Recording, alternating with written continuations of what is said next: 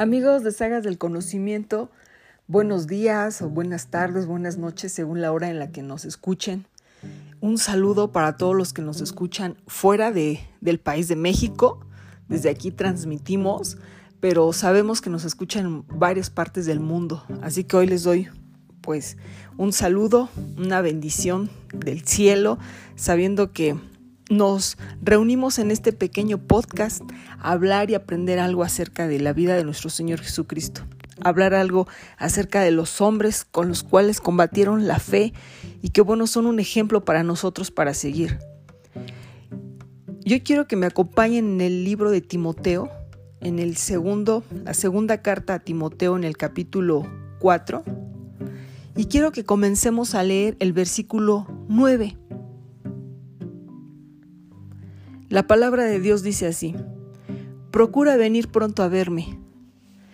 Cuando leo estas palabras se me hace escuchar a, a cualquier amigo, a cualquier amiga, a cualquier vecino, a cualquier familiar, alguien muy cercano. Escuchar estas palabras de alguien decir, procura venir pronto a verme, ven, ah, lo antes posible, ven a verme, quiero verte, ven.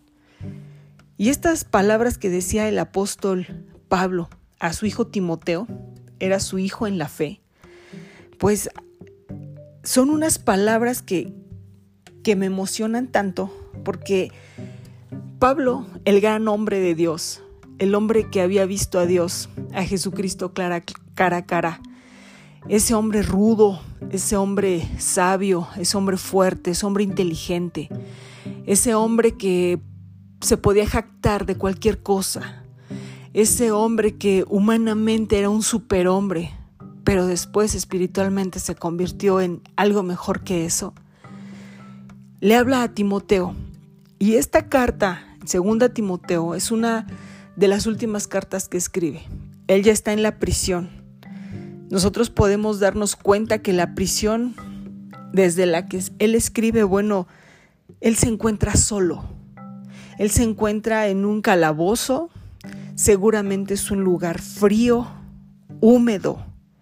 Yo me imagino que se escucha solamente el eco de una gota de agua cayendo, ¿no? Y que resuena fuerte, muy fuerte, porque está solo. Su cuerpo ya había resentido en ese tiempo los golpes que había recibido durante tanto tiempo. Ese cuerpo que un día había recibido, dice, dice la palabra, ahí en el libro de Hechos que dos veces lo habían azotado, 39 veces. Muchos escritores hablan y piensan que, que Dios lo resucitó porque sobrevivir a una, a una lapidación, pues no cualquiera. Se supone que era para castigar hasta muerte, era cuando los apedreaban. Y bueno, Pablo sufrió eso dos veces y seguía vivo. Se levantaba, se sacudía y vámonos. Ese cuerpo que había resistido naufragios, que había resistido mm, hambre, que había resistido desvelos, que había resistido hasta mordeduras de serpiente venenosas. Ese cuerpo que, que entregó toda la fuerza, todo el vigor al servicio del Señor, bueno, pues en este tiempo su cuerpo, pues naturalmente ya, ya había pasado factura, ya estaba solo, ya estaba ahí listo, porque él mismo dice, su espíritu sabía que estaba pronto a su final. En esta misma carta él menciona y dice ya, he, he peleado la buena batalla, he acabado la carrera, he guardado la fe él como un hombre sabio y entendido sabía y se daba cuenta que ponía estos ejemplos, ¿no? Y decía, pues ya, ya, mi vida, mi carrera, ya voy al final, ya voy a recibir mi corona.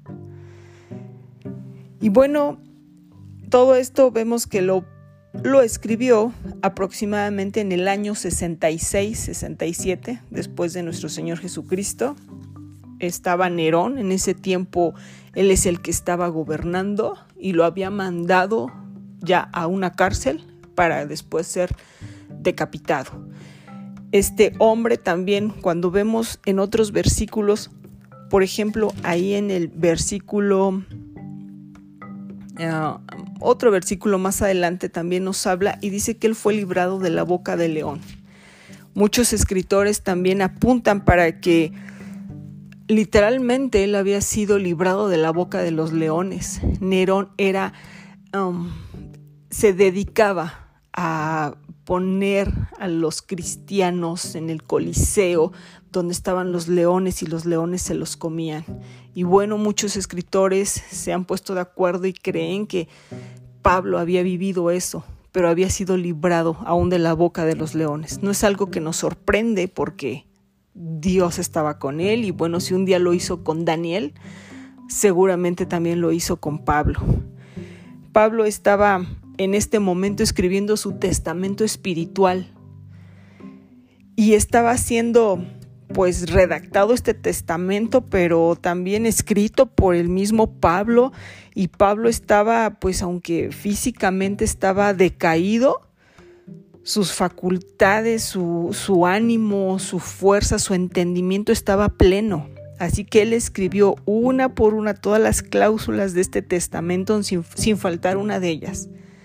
¿Quién era ese, ese, mm, ese hombre que iba a recibir este, este grandísimo testamento? Pues nada más y nada menos que Timoteo, ¿no? Su hijo amado. Vaya testamento que, que le redactaron y que él recibió predica la palabra, insta a tiempo y fuera de tiempo, redarguye, reprende, exhorta. ¡Guau! Muchos mandamientos. Pablo, Pablo estaba redactando ahí la carta a su hijo amado. Pero bueno, aparte de todo lo que le encarga, de todo lo que, lo que descansa en Timoteo, todo lo que le otorga, todo lo que pone ahora en sus manos, llega a un punto ya en, al final de esta carta, en el, en el versículo que comenzamos a leer, que dice, Pablo, procura venir pronto a verme. ¿Sabe? Pablo se sentía solo. Pablo estaba solo. Pablo quería ver a su hijo. Pablo quería ver a ese hermano en Cristo que nunca lo había abandonado.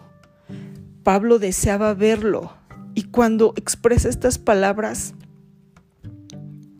wow, si tú y yo en estos tiempos, hermano, amigo que nos escuchas, ¿te has sentido solo?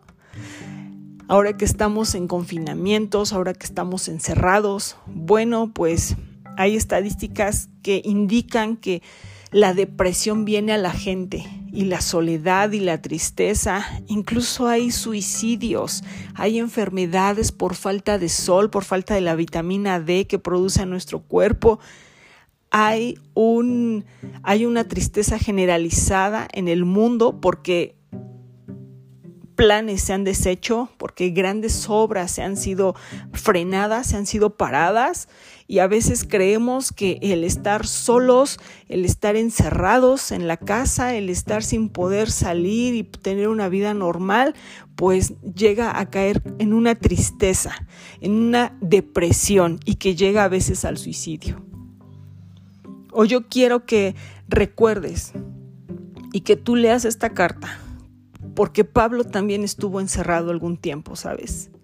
Pablo también estuvo confinado a estar encerrado, aislado, a no hablar con nadie. De hecho, en tiempo atrás todavía se le permitía estar predicando la palabra. En esta época de su vida dice que solamente Lucas estaba con él, pero de ahí todos ya se habían ido.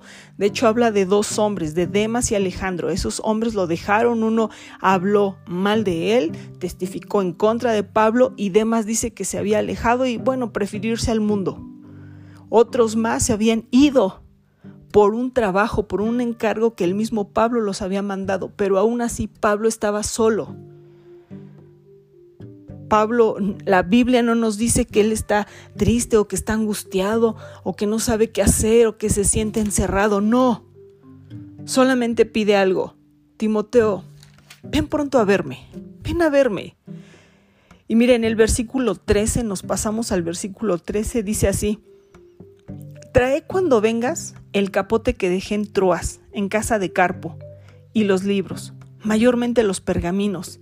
Mire, vuelve a decirle, ven a verme. Y cuando vengas, tráeme por favor mi capa, ¿no? Tráeme mi capa, mi capote. Seguramente tenía frío Pablo. Ahí donde estaba, el, el piso estaba húmedo. El, lugar estaba oscuro, estaba frío, no había comodidad. De hecho, en, esta, en este versículo dice que él había sido eh, este, tratado como un delincuente. Ya no estaba con ciertas comodidades que en la prisión anterior se le habían permitido. Ahora él estaba siendo tratado como un delincuente y estaba pasándola mal, muy mal. Y sabe, no vemos en ninguna parte que Pablo se quejara. No vemos, no leemos que Pablo dijera, ¿sabe qué? ¿Sabes qué? Me duele, me ha dolido la cabeza, me han dolido los huesos, ¿sabes qué? No me han dado bien de comer, ¿sabes qué? He tenido que estar comiendo cualquier cosa, la que vendan solamente por paquetería, este, me siento mal, tráeme algo. No, ¿sabe qué lo único que nos, que nos deja ver tantito de su dolor que sentía Pablo en ese momento? Era que tenía frío. Y le dice, cuando vengas, tráeme mi capote que dejé allá. ¿Y sabe por qué lo dejó? Porque seguramente cuando lo encarcelaron fue de una manera tan, tan abrupta, tan rápida, tan agresiva, que no pudo traerse sus cosas esenciales, sus cosas personales. Por eso es que le encarga esto a Timoteo y le dice, ven, tráeme mi, mi capa. A, lo mejor decía, es que aquí hace frío. Ah, tráemela. Pablo nunca se quejó, Pablo estaba en soledad, Pablo necesitaba el, abrazo de, de, un, de un hermano en Cristo, Pablo necesitaba escuchar la voz de alguien al quien él amaba, Pablo, Pablo estaba solo. Y dice así, mm, y tráeme los libros, mayormente los pergaminos. Y sabe, Pablo nos vuelve a dar una cátedra de que no hay mejor consuelo, de que no hay mejor enseñanza, de que no hay mejor palabra que te levante, que me levante a mí, que la palabra escrita. Dice Pablo, tráeme, tráeme los libros. ¿Qué libros pediría Pablo? Seguramente partes de, de, lo que ya Jesús había hecho, de lo que en ese tiempo la gente ya había escrito, parte de los evangelios, y también pedía eh, los pergaminos, seguramente pedía lo que era el, Antiguo Testamento, ¿no? Lo que era este el Pentateuco, lo que eran los salmos, lo que eran los, los profetas. Pablo sabía que necesitaba al consuelo humano, necesitaba a Timoteo, necesitaba tenerlo ahí, verlo antes de que él se fuera. Pero también necesitaba expresó que necesitaba ese, ese capote, no esa capa que iba a taparlo del frío. Porque aun cuando viniera Timoteo, sabía que Timoteo se iba a ir, pero necesitaba algo. Un capote, una simple capa, hermano, un abrigo. Y después le dice, cuando vengas, trae el capote y, y los libros. Y dice, y mayormente o sea, que no se te pase, principalmente tráeme los pergaminos. Pablo sabía que esto era lo que lo iba a levantar y lo que lo iba a mantener firme y lo que lo iba a, estar con ese espíritu fuerte, con ese espíritu de guerra hasta el final, con ese espíritu eh, levantado y diciendo, Señor, aquí estoy, porque siempre fue la vida de Pablo fuerte, grande, Aún cuando sabía que de aquí no iba a salir vivo, sabía que la mejor mm, arma, el, mejor material que podía tener en sus manos era el pergamino, era la palabra de Dios.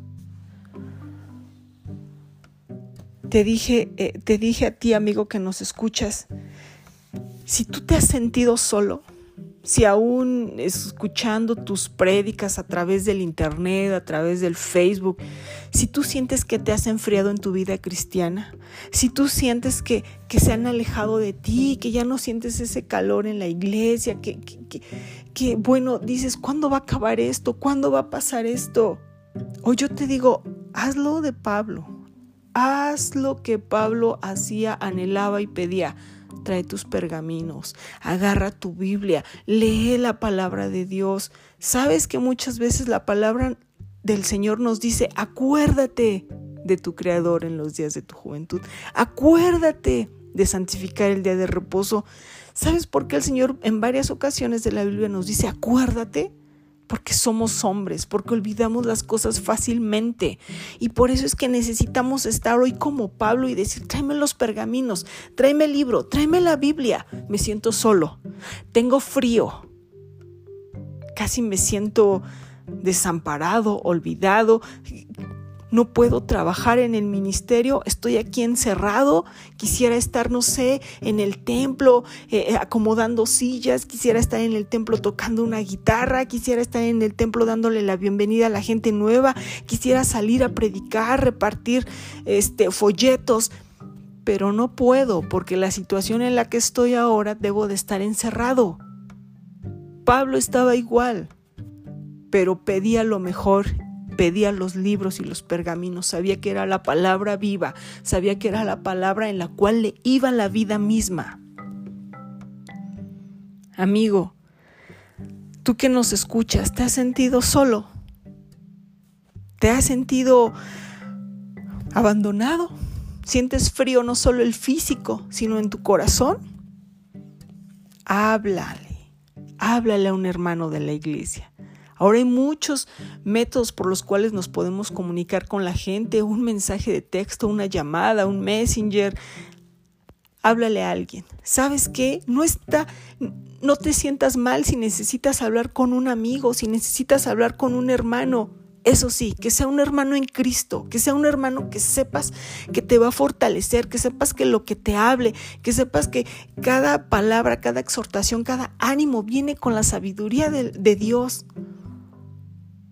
Pablo lo hacía. Mira en el versículo 21 del mismo capítulo, Pablo vuelve a decir por, por tercera vez, dice en el versículo 21, procura venir antes del invierno. Mira, Pablo estaba, era un hombre, era un hombre con necesidad, era un hombre solo, no es bueno que el hombre esté solo. Y aquí Pablo lo está manifestando ciertamente, él necesitaba ver a su hijo Timoteo, ver a, ver, a, su hermano de la fe, ver al hombre que le iba a encargar muchas cosas y que sabía y estaba completamente convencido que Timoteo iba a hacer lo que Pablo le decía, porque era un hombre con una fe no fingida. Procura venir antes del invierno. ¿Sabes qué? ¿Por qué? Porque si ahorita hace frío, imagínate en el invierno va a ser más frío tráeme mi capote, porque ahorita hace frío, pero el frío va, va a ser más crudo todavía. Necesitamos llenarnos de la palabra de Dios. Necesitamos no enfriarnos. Necesitamos no perder la comunicación con nuestros hermanos de la iglesia. Necesitamos no dejar de ver las transmisiones a través de Facebook, a través de Instagram, a través de YouTube. Necesitamos somos seres humanos, necesitamos el calor humano, necesitamos la sabiduría de la palabra de Dios, necesitamos la oración, necesitamos, somos hombres, que no podemos estar solos y que no estamos solos. Hoy te digo, acuérdate, acuérdate, no estamos solos, no estás solo amigo que me escuchas, no estás solo, no estás abandonado, no estás ahí sin hacer nada, no estás castigado, no, el Señor nos ha traído a todos eh, un confinamiento en el que estamos en nuestras casas, en el que nos podemos sentir atados y, quisiéramos hacer más, pero ya no podemos, ahorita no podemos. Llegará el tiempo en el que lo podamos hacer, pero mientras, si estás triste, si estás solo, si sientes un frío en tu alma, busca a los hermanos de la iglesia, busca a las hermanas, busca el abrigo, busca el calor humano, Busca la palabra de Dios, lee tu palabra, lee tu pergamino, lee tus libros. Cúbrete.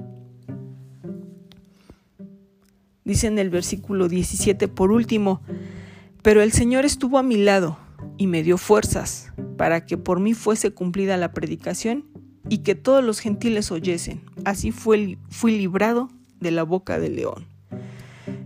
Pablo hasta el último momento sigue hablando de que el Señor está a su lado, de que el Señor le dio fuerzas. Hasta el último momento, sabes que Pablo no olvida las maravillosas intervenciones de Dios en su vida. Pablo no deja de recordar que Dios viene y da fuerzas al cansado, que Dios viene y da fuerzas al que está en pruebas y en tribulaciones.